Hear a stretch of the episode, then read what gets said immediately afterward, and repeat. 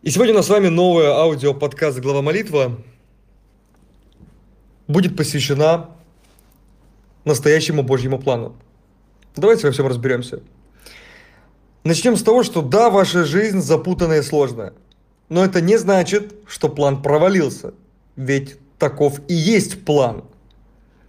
Именно так Бог совершает свой труд, чтобы завершить начатое вас доброе дело – Обычно мы совсем не так представляем себе Божью любовь и благодать.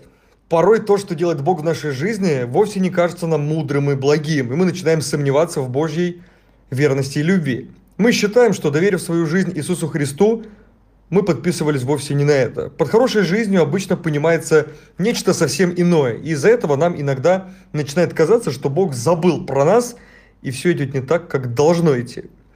У вас появляется искушение думать, что раз вы Божье чадо, ваша жизнь должна быть легче, должна быть более предсказуемой и определенно более комфортной. Но Библия учит совсем не этому. Напротив, она говорит, что трудности – это часть Божьего плана для вас.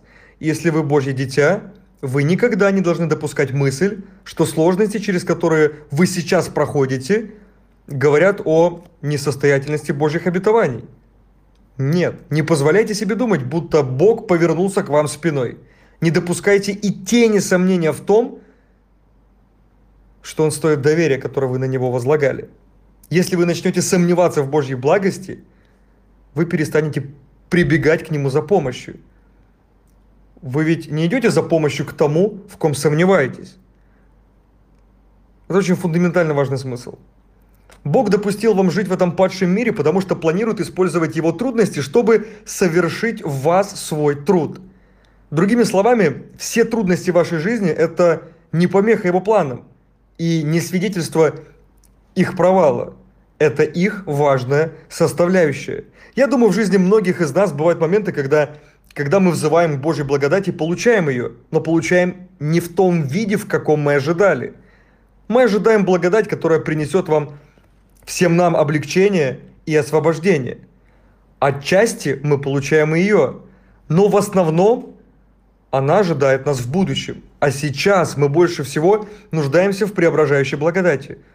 Она не всегда приятна, а порой она приходит в виде таких событий, через которые мы никогда не стали бы проходить, будь то наша воля. По эту сторону вечности благодать часто является нам в очень неудобном для нас формате. Неудобном, в неудобной для нас форме.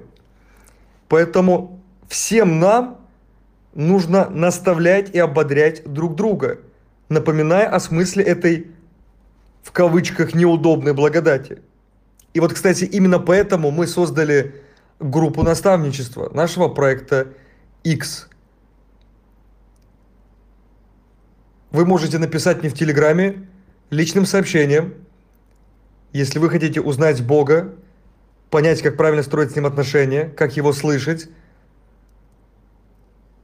и вообще в целом получать ответы от единомышленников, пребывая в правильном окружении людей, которые развиваются и которые действительно вот прям жаждут познавать Бога. Если откликается, если вы на пути, если у вас есть вопросы, даже, возможно, если есть вопросы, надо ли оно мне, какие мои дальнейшие действия, а почему именно так, а не как-то по-другому.